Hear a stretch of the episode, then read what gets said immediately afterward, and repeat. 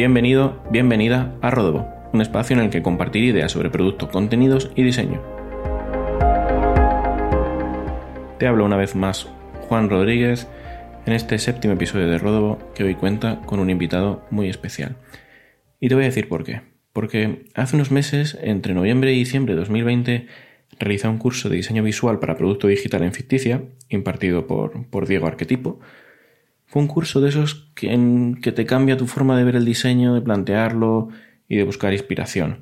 De hecho, parafraseando a Miguel Ángel cuando le preguntaban cómo conseguía hacer esas esculturas con solo piedra y él respondía que solamente había sacado lo que la piedra tenía debajo, escuchar a Diego en las clases fue una experiencia muy similar. Y como tenemos un café pendiente, qué mejor que grabarlo y reflexionar. Así que en esta conversación sobre diseño visual vamos a hablar de cómo diferenciarte, la importancia de tus propias referencias, el ejemplo de la experiencia en Medium, tipografía, composición, lectura, lo estético frente a lo usable, diseño y matemáticas y cómo plantear un diseño visual. Un temazo muy amplio, así que vamos a dar paso a Diego. Diego, ¿cómo estás? Hola Juan, buenas tardes. Pues nada, aquí estamos confinados cerquita de Bilbao y bueno, bastante bien dentro de las circunstancias. Genial, pues eh, estábamos hablando antes fuera de, micro, el cómo presentarte. Y claro, yo te he traído a este, a este podcast también para que la gente lo sepa, porque estuve en un curso de, visual contigo en, en, Ficticia y me llevé tantísimo, tantísimo apuntado y tengo tantas cosas que poner en, en práctica que se me quedaron pues algunas preguntas de, de, diseño visual pues ahí un poco, un poco en el tintero y yo pues que mejor que, que hablarlo contigo, tener esta, esta charla y así pues si alguien se puede llevar algo pues eh, perfecto también. Si te parece como definirnos es un poco extraño, eh, habíamos hablado en, en el curso de hecho de artesanos del, del, diseño, que a mí es algo que me, que me mola bastante. ¿Tú cómo te defines? Bueno, en su día puse, porque no sabía qué poner, cuando estoy currando fuera, obrero de la comunicación. O sea que todo me vale. De hecho, ahora en mi perfil he puesto diseñador a secas y suelo ponerlo de 500 años de experiencia un poco para tocar las narices con el rollo este de equipo joven y dinámico que parece que a los que tenemos más de X años nos echan fuera. Entonces, pues un diseñador que, le gusta la parte visual, le gusta la parte de producto y le gusta estar con gente y le gusta que se hagan cosas bien. O sea, nada más. Oye, por hacer también un poquito, eh, he comentado antes que nos conocimos en, el curso y te lo decía también, de hecho, fuera de micro. Voy a decir muchas cosas que hemos dicho fuera, fuera, fuera de micro. copyright. El curso a mí me sirvió, como te he dicho antes, pues cuando le preguntaban a Miguel Ángel sobre el tema de la piedra, que cómo esculpía tantas cosas que, eran preciosas, pues a mí me sirvió de un punto de vista parecido, porque Miguel Ángel siempre respondía, no, no, si lo que hay debajo de la piedra ya está, yo lo único que hago es enseñarlo. Pues a mí el curso me sirvió para eso. No sé si también va a salir otra edición del curso también para que nos esté escuchando, pues que, que, decida también hacerlo, porque para mí, de hecho, fue, fue un punto de inflexión en, en visual. Bueno, es una cosa un poco, un poco extraña. Eh, seguramente sí que saquemos ahora en abril una segunda edición, sobre todo porque, porque había algunas personas que hablaron con Ángel, que es el, que gestiona Ficticia, y estaban interesadas y iba por ahí la jugada, ¿no? Es una cosa rara porque básicamente no es un curso, ya lo decía en el vídeo de presentación, que no se hace refactoring, ni se hace diseño en directo, ni, ni se intenta que los alumnos imiten al, al que lleva unos pocos años más. Eso creo que es un error que ya lo he vivido en fotografía y en algún otro campo, entonces no quería que fuese eso, sino básicamente se basa más en cuando haces un curso de, por ejemplo, escritura creativa, que te dan unas guías de lo que tienes que leer, te corrigen un poco, pero sobre todo lo que te hacen es marcarte algunos caminos para que tú elijas los que seguir. Porque cada uno, igual hilando con eso que comentas de Miguel Ángel, cada uno va a ver algo dentro de la piedra distinto y eso es lo bonito. Empezando por, las preguntas que tenía que, surgieron a raíz del, del, curso. Vamos a empezar con cómo te puedes diferenciar con mediante el diseño visual. En clase hablamos de ilustración, del poder de la imagen, de buenas fotografías. En, en, base a tu experiencia, ¿cómo, ¿cómo, te diferenciarías tú con el, con el diseño visual? ¿Qué puede ser ahí el punto clave que se debería tratar cuando quieres diferenciarte? Pues mira, para mí hay una cosa como súper clara, que es el concepto que, que hablamos del mise en place Mm. Eh, que ahora lo explicamos un segundo si quieres. Mira, de hecho, ahora estoy estudiando hostelería en la escuela de hostelería y me está sirviendo muchísimo para diseño. No solo por cómo combinan elementos, sino sobre todo por cómo organizan los objetos, cómo limpian y cómo tienen todo estructurado.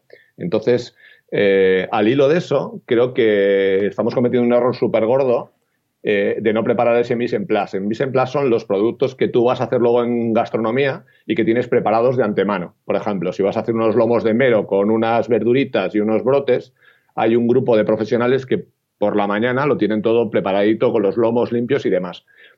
Y en diseño estamos haciendo una cosa muy mal desde mi punto de vista, humildemente, que es que hemos pasado a lo del mobile first, cuando en realidad es el content first. Primero tenemos que ver qué contenido vamos a trabajar y a partir de ahí tiramos para adelante. O sea, y el contenido es pues el, posicionamiento de marca que has hecho, las imágenes que vas a usar, etcétera. Entonces, diferenciarse es relativamente sencillo cuando alineas un poco esos, esos valores de marca que tienes con lo que quieres contar y a quién se lo quieres contar. Entonces, eh, te puede encajar súper bien ilustración, que hay profesionales maravillosos, te puede encajar fotografía, pero, pero no de iPhone, o sea, que tenga un punto más orgánico. Te puede diferenciar simplemente trabajar muy bien los textos y, contratar una tipo o encargar una exproceso.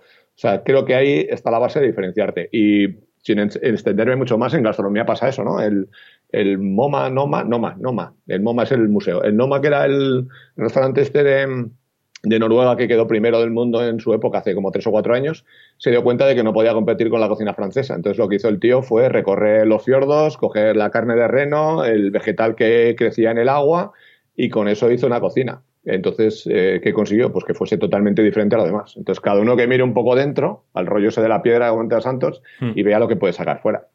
Qué bueno. De hecho, cuando comentábamos antes, cuando comentabas el tema del, del mise en place y el, y el counter first, hubo un ejemplo que, discutimos en clase que fue el, ejemplo de Medium. Eh, basarte en ese, en ese contenido para establecer el ritmo de la lectura, la experiencia, luego también pues hablar de dentro de ese counter first, pues todo el tema de tipografía, composición.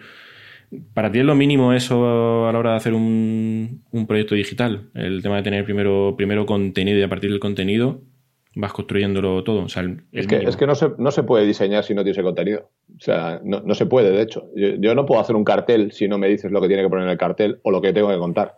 Que luego igual lo cuento con una imagen, ¿eh? Pero si no mm. sé lo que voy a contar, no puedo hacer nada. No puedo construir una marca si no sé cuáles son tus valores o qué eres realmente. Entonces, creo que es un error. Al final lo que está ocurriendo es eso, que tiramos de un bootstrap o de un plantillón y luego ya meteremos lo que sea. Pero, pero eso no es un proyecto que te vaya a distinguir después. Y en producto digital, si ya tienes un, o sea, un, un Loren Ipsum, tienes que tener directamente todo lo que quieras contar y luego ya a partir de, ahí ir construyendo pues, eh, todos los elementos. No, todo, pero sí que tienes que saber lo que quieres contar. O sea, no tienes que tener todos los artículos y tú te vas a posicionar como un especialista, no sé, en conversión, por ejemplo, mm. pero sí tienes que saber el tono que vas a usar, a quién te vas a dirigir, eh, un caso de uso, porque no es lo mismo componer tres párrafos que alguien que esté 15 minutos leyendo etcétera. Entonces, eh, sí que tienes que tener una base. O sea, el, vuelvo al tema de la gastronomía, pero tú tienes unos ingredientes de tu zona, tienes tres o cuatro platos con los que empezar el primer menú y luego ya crecerá. Pero tienes que tener algo que contar.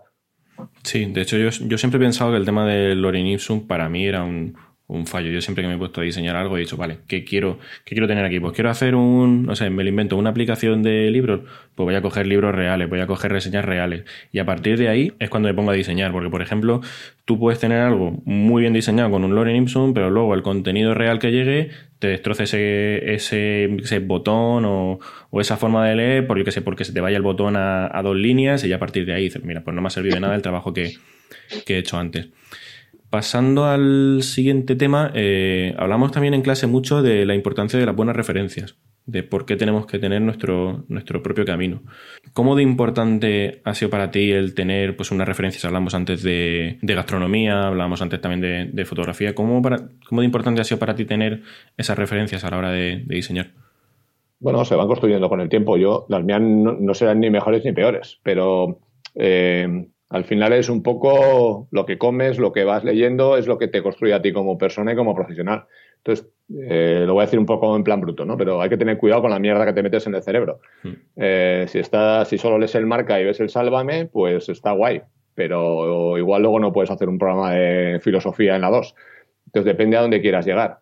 Eh, vas eligiendo, vas viendo quién te convence, quién no. Y por eso me parece muy peligroso al final que todos tengamos como los mismos referentes y, todos veamos un poco de las mismas líneas. Yo he dejado de, seguir muchas cosas y de leer muchos blogs y centrarme en otras cosas porque me parece casi hasta peligroso.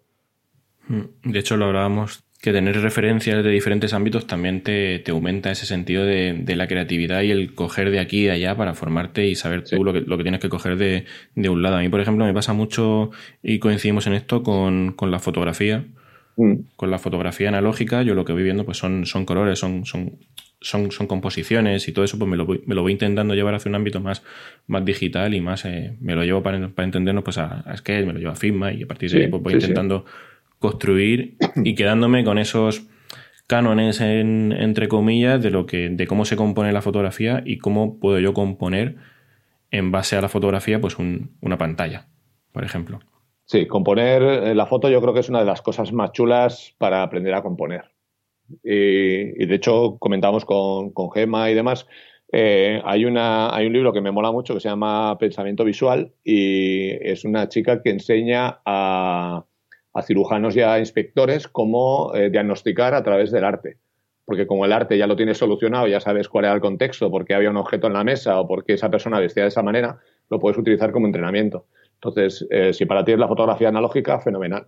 Al hilo de esto, homogenizar el diseño, ventajas, desventajas, no hay que seguir, quedamos claros en que no hay que seguir, en que no hay que seguir tendencias en esto entonces a ver, si, si, tú lo que vas a hacer es algo que es un estándar de la industria, dices, bueno, pues que quiero hacer un e-commerce y voy a vender garbanzos. Bueno, pues igual está guay que sigas todas las convenciones y que no te compliques demasiado.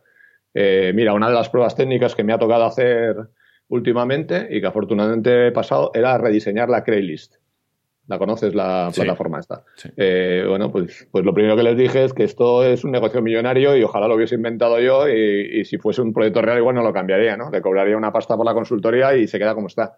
Eh, entonces, eh, creo que si ya funciona, pues lo dejas. Pero si tú tienes un proyecto un poco más pequeño, que tienes que competir con alguien más grande o quieres posicionarte en otro mercado o lo que sea, pues una de las mejores maneras es diferenciarte visualmente o de contenidos o de lo que estás contando o de tu aproximación. Eh, te lo llevo a un bar, te lo llevo a un comercio, te lo llevo a cualquier lado. Eh, no sé, el Paco Lara, que trabaja ahí en Hanzo y, habla mucho sobre el sistema de diseño, tiene un post que habla del efecto barbería, creo que le llama, mm. de que todas las barberías ya son vintage, ya son todas antiguas. Eh, bueno, pues si quieres montar una barbería, pues igual yo no la montaría así.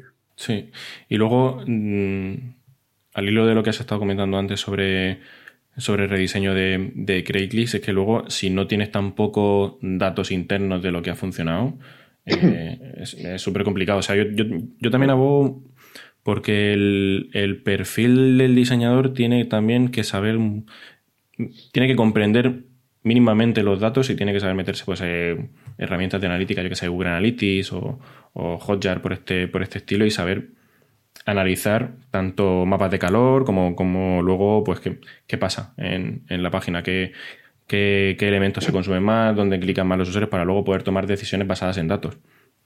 Bueno, yo voy un poco a la contra, pero yo creo que los diseñadores no tienen que saber programar, que no tienen que saber usar Google Analytics, pero lo que sí que tienen que tener son los lenguajes comunes con sus compañeros. Tienen que saber un poco de negocio y que no se asusten cuando estén hablando con el financiero o con el CEO, tienen que saber hablar de conceptos técnicos de programación para poder hablar con sus compañeros de front y tienen que poder pedir datos a, su compañero de conversión o el eh, data scientist o al que le toque. Eh, porque es todo tan complejo que es imposible indagar. Entonces, al final, estamos creando como una ansiedad de conocimiento que, no acabamos de profundizar nunca y es peligrosísimo. Al final, eh, creo que nos estamos quedando demasiado en la superficie. Sí, puede ser. Lo que pasa, lo que pasa de, no darle tanta importancia a lo mejor a los datos es que al final se termina diseñando sobre la intuición y creo que también eso es en cierto punto... No, pero no me refiero a eso. Es que eh, los diseñadores, desde mi punto de vista, ya no diseñamos. Diseñan los equipos y lo hablo mucho con un amigo mío que es, que es un tío más inteligente que yo y, que él dice, no, es que eh, él es ingeniero y dice, yo tomo decisiones de diseño y tú tomas decisiones de desarrollo porque el tamaño de una foto es una, decisión de desarrollo, porque va a implicar tema de sostenibilidad, tema de rendimiento de servidores y un montón de cosas. Y él toma decisiones de ese tipo. Entonces, eh, lo que hay que hacer es hablar más y entender sobre todo nuestros lenguajes comunes. Entonces, yo lo que diría es que abrir una pata y decir, vamos a hablar un poco de negocio y de tecnología y que sepamos de qué estamos hablando todos. Mm. hemos hablado antes de, inspiración más allá del diseño, aprender en, fotografía. Eh, eh, el ejemplo de la cocina y, los ingredientes. ¿Dónde tomas tú sobre todo inspiración a la hora de, eh, por ejemplo, pues en composición, color. ¿Qué recomendarías a alguien que, empieza en esto y quiere pues, eh, abrirse un poco más fuera de su zona de confort, por así decirlo, o tener otras referencias? Eh, en, lo que, en lo que tenga más a mano. o sea, lo cuento siempre. Yo tenía un profe de foto, que era el, presidente del club local aquí de fotografía, y, él se encerraba en su sala y decía, tengo que sacar una foto original. Que eso es lo jodido. Irme a la India y sacar un fotón eh, es muy fácil. Lo jodido es ponerme en mi sala y tal. Entonces, eh, creo que es tan difícil y tan sencillo, mucho más difícil, que empezar a aprender a mirar y salir por tu barrio y dedicarte a observar. O sea, por ponerte un ejemplo así un poco aterrizado. Eh, en el confinamiento yo creo que he perdido vista de un ojo de, estar mirando tan cerca todo el día y no, y no mirar hacia lo lejos. Y cuando he salido, claro, tengo que salir solo por mi barrio y los cabrones de los obreros me están colocando mal las baldosas y me, las han bailado y no están mm. cuadradas como tienen que ir. Entonces me hice una serie fotográfica y cuando llegué a casa me construí una tipo con eso. Cada uno que construya lo que pueda en base a su barrio, pero, pero aprender a mirar. O sea, es como abrir el punto de mira no tanto como lo que está en internet y lo que hablábamos antes de, los blogs, sino que sea un proceso más natural. Claro, es que de, de, una foto de tu ama con el delantal de flores y el mantel, te puedes sacar una galería de colores que tiene mucho que ver con tu contexto, que lo va a tener, yo qué sé, eh, cogerte el libro de Joseph Albers. O sea, creo que, que tenemos que ir por ahí. Y luego creo mucho en el concepto más local del diseño. O sea, eh, no puede ser de Talavera y parecer sueco, joder. Vamos a intentar recuperar un poco eso. Y, lo llevo más allá. Es que cuando estuve currando en Sudamérica y se avergonzaban un poco de sus orígenes y tenían un diseño súper yankee. Y no sois eso, joder. Eh, y luego tienen un patrimonio precolombino que alucinabas de colores, de acabados y tal. Entonces creo que hay que mirar un poco por ahí. Hmm. Eran conscientes, ¿eh? porque luego tiraban de banco de imágenes y se descojonaban con las fotos de la comida cuando ellos buscaban un plato suyo, eh, esto es un invento. Digo, bueno, pues eh, tendrás que montarte tú tu banco local de fotografías y, venderlas. Claro. Oye, me gustó mucho cuando hablamos en clase de los ejemplos de Comic Sans y el Fiat Múltipla, porque son ejemplos que visualmente no es que sean muy llamativos y hablamos de que tienen más detractores que, que admiradores, pero el caso es que son cosas muy específicas pensadas para algo muy, muy concreto. ¿Tú crees que estamos priorizando lo estético sobre lo usable en, algunos casos? Eh, yo creo que deberíamos priorizar un poquito más lo estético, porque no veo yo mucho apuesta por lo estético demasiado. Y luego lo que hablamos en el curso, que me, que me gustaba crear un poco de polémica, eh, lo estéticamente agradable es más usable y vende más. Eso igual un día lo tenemos que medir con métricas, pero, pero la gente no compra racionalmente. Entonces la gente se compra una camiseta porque le mola, eh, se compra un mini porque le mola, aunque cueste 30.000 euros. Entonces que no me cuenten a mí milongas de que está guay lo de la accesibilidad y soy un tío que, que, tengo bastante sensibilidad hacia el tema, ¿eh? pero creo que no está reñido una cosa con la otra. Que decimos, bueno, es usable, convierte y tal, pues ya está, suficiente. No, no, no estoy de acuerdo. Creo que tenemos que obligarnos a ir un paso más allá.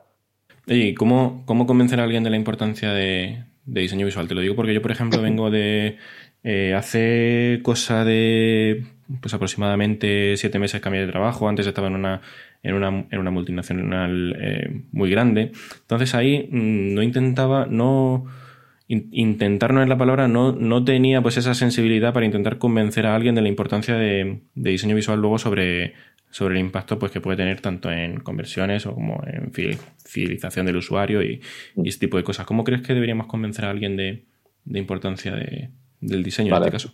Te lo, voy a llevar con otra pregunta, que tengo familia gallega. Eh, ¿Tú cómo convencerías a alguien de la importancia de usar bien la gramática y los signos de puntuación? Es buena, sí. Pues sobre todo me gustó porque estuvimos hablando de, un ejemplo de un... No, me acuerdo quién era eh, es exactamente, no sé si era un, un romano en ese sentido, ¿no? Que hizo como un, juicio. Era como, no matéis a tal no sé qué. El, perdón imposible. El perdón imposible, exactamente. Eso es, que te comes una coma y te cargas al tío. Perdón imposible ejecutar al reo. Eso es como una historia que, igual no es real, ¿no? Pues no le tienes que convencer ni de que, es verdad, ¿no? De que transmites de otra manera, de que das más confianza, de que subes el nivel de tu producto, de todas esas cosas. No, no. Es que igual eh, te estás cargando al reo. Es que igual si trabajas un mal diseño, la gente se te va de la tienda directamente o deja de confiar, que es lo que pasa con el phishing y todo este tipo de cosas. Es que igual pasa tu competencia por al lado y te adelanta por la derecha y te ha barrido. Entonces, ¿qué te queda? Pues trabajar en marca, trabajar en el mensaje y distinguirte y demás.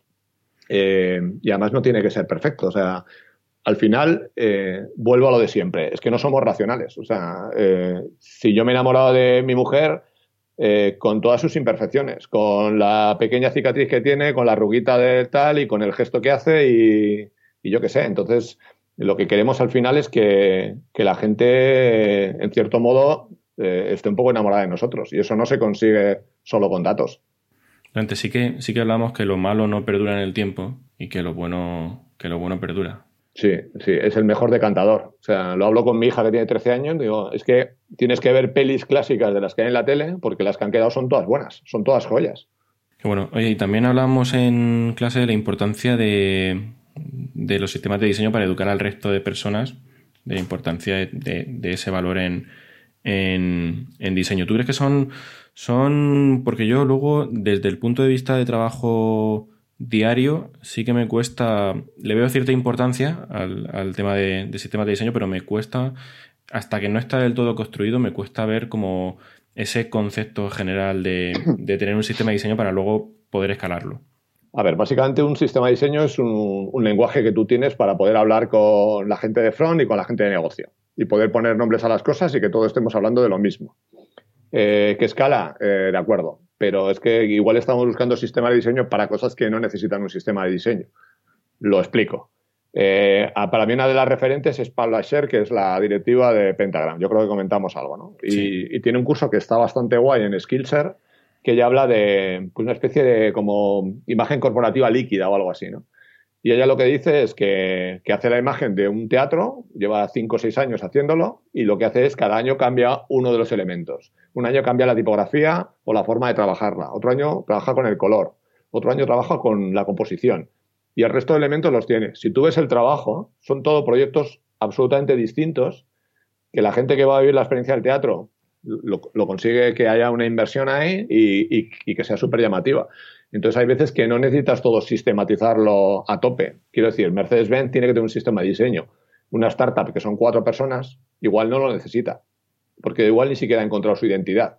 Y luego al final eh, es que un sistema de diseño, desde mi punto de vista, podría ser hasta solo escrito. No, igual no tendría que tener elementos, porque al final lo que, lo que habla son de, cómo vas a construir lo, demás. Es un, mm. sistema de documentación. Es decir, oye, mira, el siguiente el coche que hagamos va a tener cuatro ruedas va a tener cristales en las ventanas y vamos a utilizar motores de máximo este, esta capacidad. Y el siguiente podrá hacer un coche, si no todos serían el mismo Volkswagen. Claro, porque al final la experiencia se puede diseñar. Entonces, en ese sentido, ¿qué falta para que entendamos qué, diseño es todo? No sé si falta principios, una checklist. Que al final, eh, cuando se habla de, diseño y sistemas de diseño, se tiende a pensar solamente en el visual, en tener un sistema de diseño en Fimba montado con unos botones, con unos eh, titulares, con unos colores y, Y al final es que se puede diseñar todo. Es que eh, hay que tirar ya los hilos de una vez, ya es hora de, que hablemos todos en el mismo nivel. O sea, entiendo que un desarrollador gana 15 o 20 mil más que un diseñador, ¿vale? Y, pero está en el mismo equipo. Pero, pero cuando tomas una decisión de cómo va a ser una experiencia de entrada en una app, eh, todos están aportando soluciones al diseño. Y que tenga una velocidad de carga es una decisión de diseño. Para mí todo eso funciona en esa línea creo que a veces es más fácil construir del final hacia adelante que al revés. O sea, que a veces componemos los módulos y luego los programamos y a veces es más sencillo al revés. Es decir, cómo lo tenemos que construir para, hacerlo de esa manera. Eh, yo qué sé, si tengo que hacer una casa, ya sé que los ladrillos son de un determinado tamaño. Diseño, sabiendo cómo son los ladrillos, cómo es el estándar de las ventanas, etcétera. Pero toda la parte de construcción la tengo solucionada. Mm. A mí me gustó mucho el ejemplo de que diseños son también matemáticas que no es, eh, que no es gusto, que no es arte. me, gustó, mucho eso, sobre todo para poder extrapolárselo a alguien que es más de negocio, que es más de, de, datos, que es más de contenido, para intentar pues, inculcar pues, esa, esa importancia del, del diseño. Mm. Es que todos son matemáticas. O sea, si te ves un vídeo de Altozano de cualquier divulgador estos de música, o has tenido la desgracia de estudiar en el conservatorio, todos los acordes están compuestos en bases matemáticas y hay relaciones unas entre otras. Y lo que hablamos de la armonía, para mí es un ejemplo súper claro de lo que puede ser el diseño, que al final es una disciplina que te da unas normas y que si las cumples, eso va a funcionar. Entonces, eh, a ver, cuando un chico de estos que canta y está en una academia dice, he compuesto esta canción para mi hija, en realidad es mentira. Lo que ha hecho es componer una melodía en el mejor de los casos y luego hay una figura que es el arreglista, que con esas eh, normas de armonía, lo que hace es construir que eso funcione y que el bajo, la batería o la orquesta completa eh, funcione.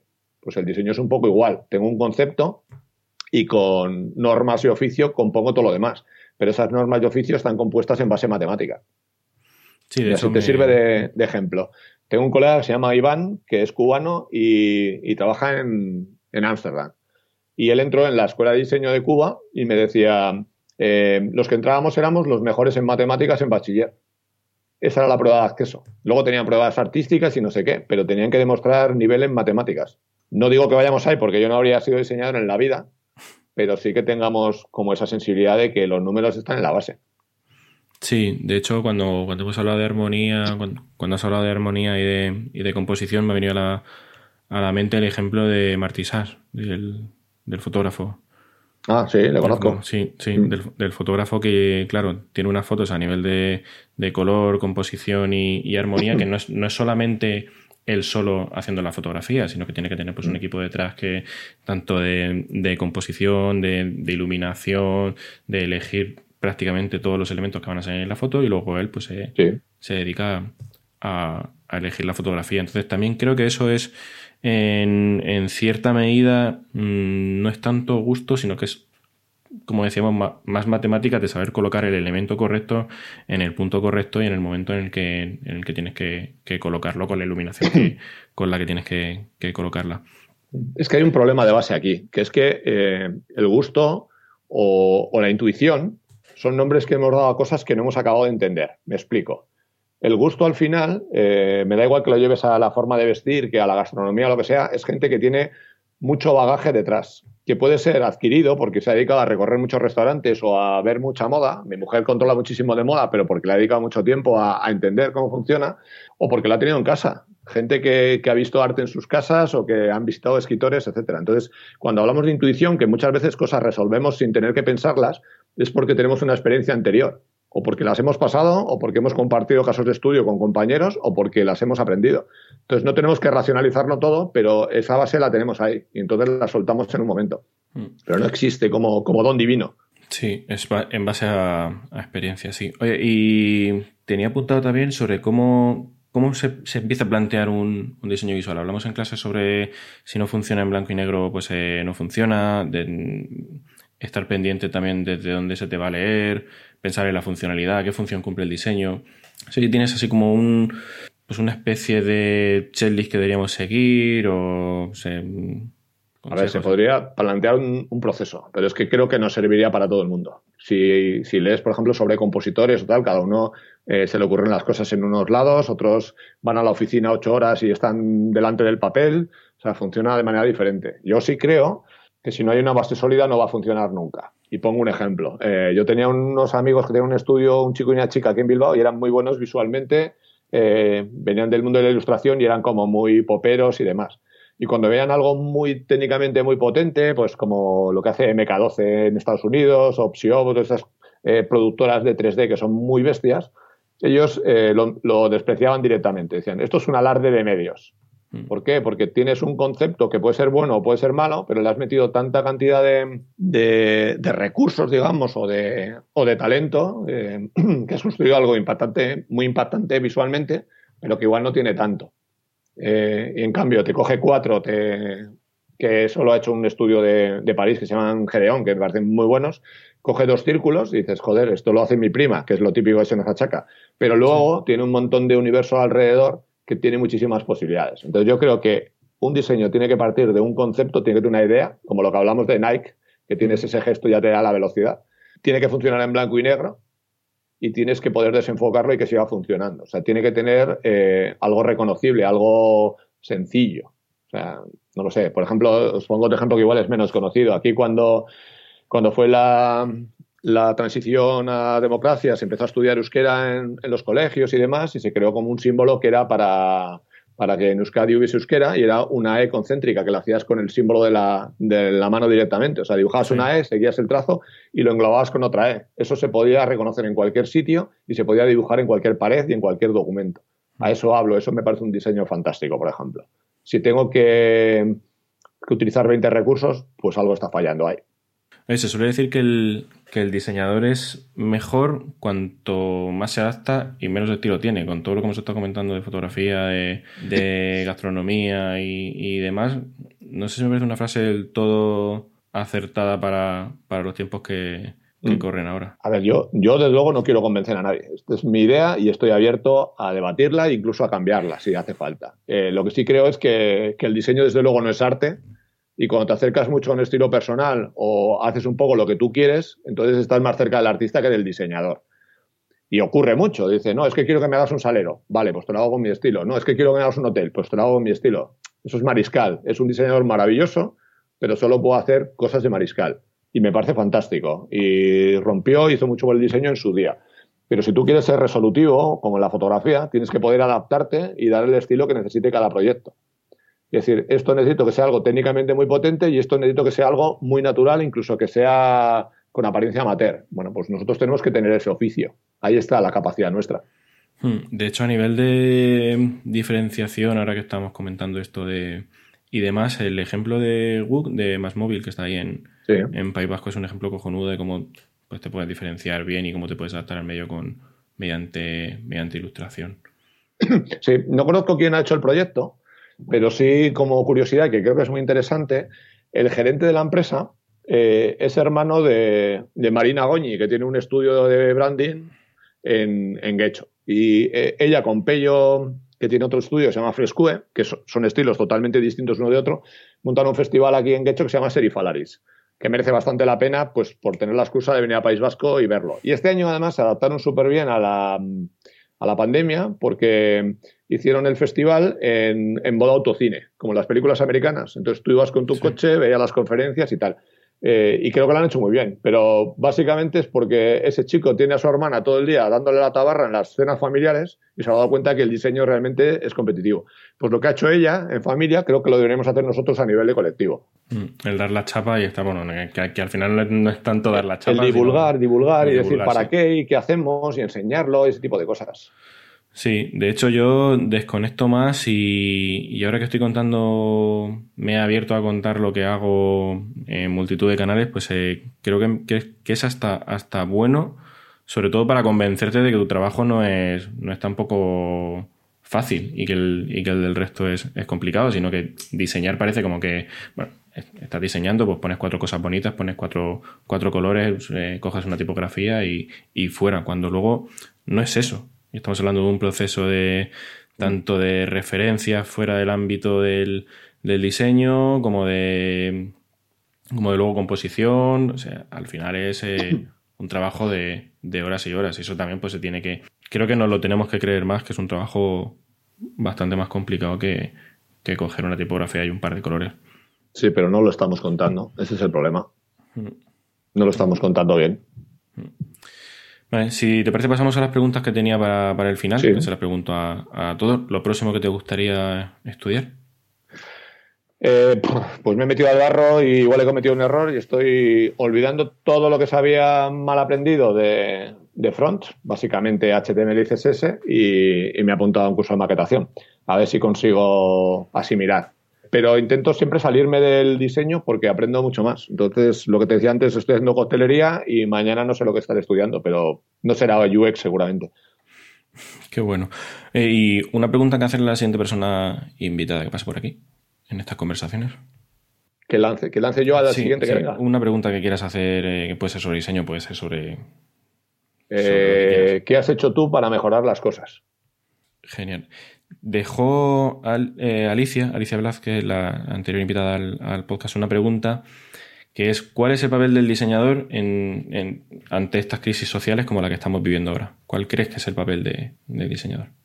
Eh, a ver, creo, creo cuál no es. O sea, me, fastidia mucho que se están sacando ahora másters en diseño social de 8 o 10 mil euros. Hmm. Y se está apropiando sector más elitista de ese concepto de diseño social. Creo que es un, un error y que nos falla ese concepto de autocrítica. El papel, ser humildes y ayudar a los que están ya en el barro ayudando, sin autoría. Genial. ¿Y una, una persona para que venga al, al, podcast a tener estas conversaciones sobre diseño, sobre... ¿Qué, perfil te interesa? El primero que se te venga a la cabeza. Vale, soy hiperfan y me ha cambiado la vida profesionalmente trabajar con Cristina Santamarina, que aparte de ser mi, mi project manager, pues es una tía que ha viajado mucho, que, que es muy, muy cerebral y sabe, una tía muy inteligente y además eh, trabaja con bots, o sea que creo que puede ser una tía muy, muy, muy interesante. Qué bueno. ¿Y un libro documental, podcast, cine? Eh, pues mira, el libro os diría que os leáis un libro de cocina sobre cómo fue la evolución de, de lo que es la cocina vasca, no a nivel de recetas, sino de dónde viene y por qué fue el boom. Hay uno que se llaman Los Reinventores, que básicamente habla de la parte de negocio y de cómo hicieron los grandes cocineros para diversificar y luego volver un poco a su gueto y no morir eh, con la parte de la crisis. Creo que es uno de los sectores de los que podríamos aprender un montón. Que bueno, yo tengo un, libro y, un podcast que, recomendarte, porque recientemente sí que estoy descubriendo mucho Estoy leyendo muchísimo sobre, sobre psicología y cada vez que leo más voy viendo mayor encaje sobre, sobre todo lo que hacemos, tanto a nivel de pues, gestión de proyectos, eh, productos, conversión. Entonces sí que me gusta mucho un podcast que se llama Entiende tu mente, que no sé si lo conoces. Eh, no. Y luego un libro que se llama Owning Your Own Shadow de Robert, Robert Johnson, que son 119 páginas eh, que hablan de todas las partes de nosotros mismos que, sin saberlo están fuera, están separadas de, de, nuestro yo. Y son esas partes eh, repudiadas, son las que impulsan la mayor parte de nuestro, de nuestro comportamiento fuera de, nuestra conciencia. Entonces me parece súper interesante tener todo ese tipo de conceptos de conocerte tanto psicológicamente uno mismo como conocer por qué eh, hablamos antes del tema de, que no tomamos ninguna, ninguna decisión razonada, sino que son, sino que son por impulsos. Y me parece muy interesante la psicología, sobre todo para intentar entender un poco pues ese punto de vista más de, de por qué hacemos las cosas por, por impulsos. Sí, así es. Pues le echaré un vistazo porque tiene muy buena pinta todo eso que comentas. Perfecto. Entonces, bueno, ahí lo dejo y nada, darte las gracias una vez más por. por A ti, por estar aquí en la, en la cueva batallando e intentando mejorar las cosas. Y nada, ya iremos, iremos hablando. Muchas gracias, Diego. Un abrazo, Juan. Pues hasta aquí este séptimo episodio de Ródovo. Espero que escuchar a Diego haya parecido interesante para mí. Siempre es un placer escucharle. Es uno de los referentes en, diseño visual que tengo personalmente. Y nada, a ti que nos estás escuchando, darte las gracias, darle las gracias también a Diego una vez más y nos escuchamos en el siguiente capítulo. Hasta la próxima.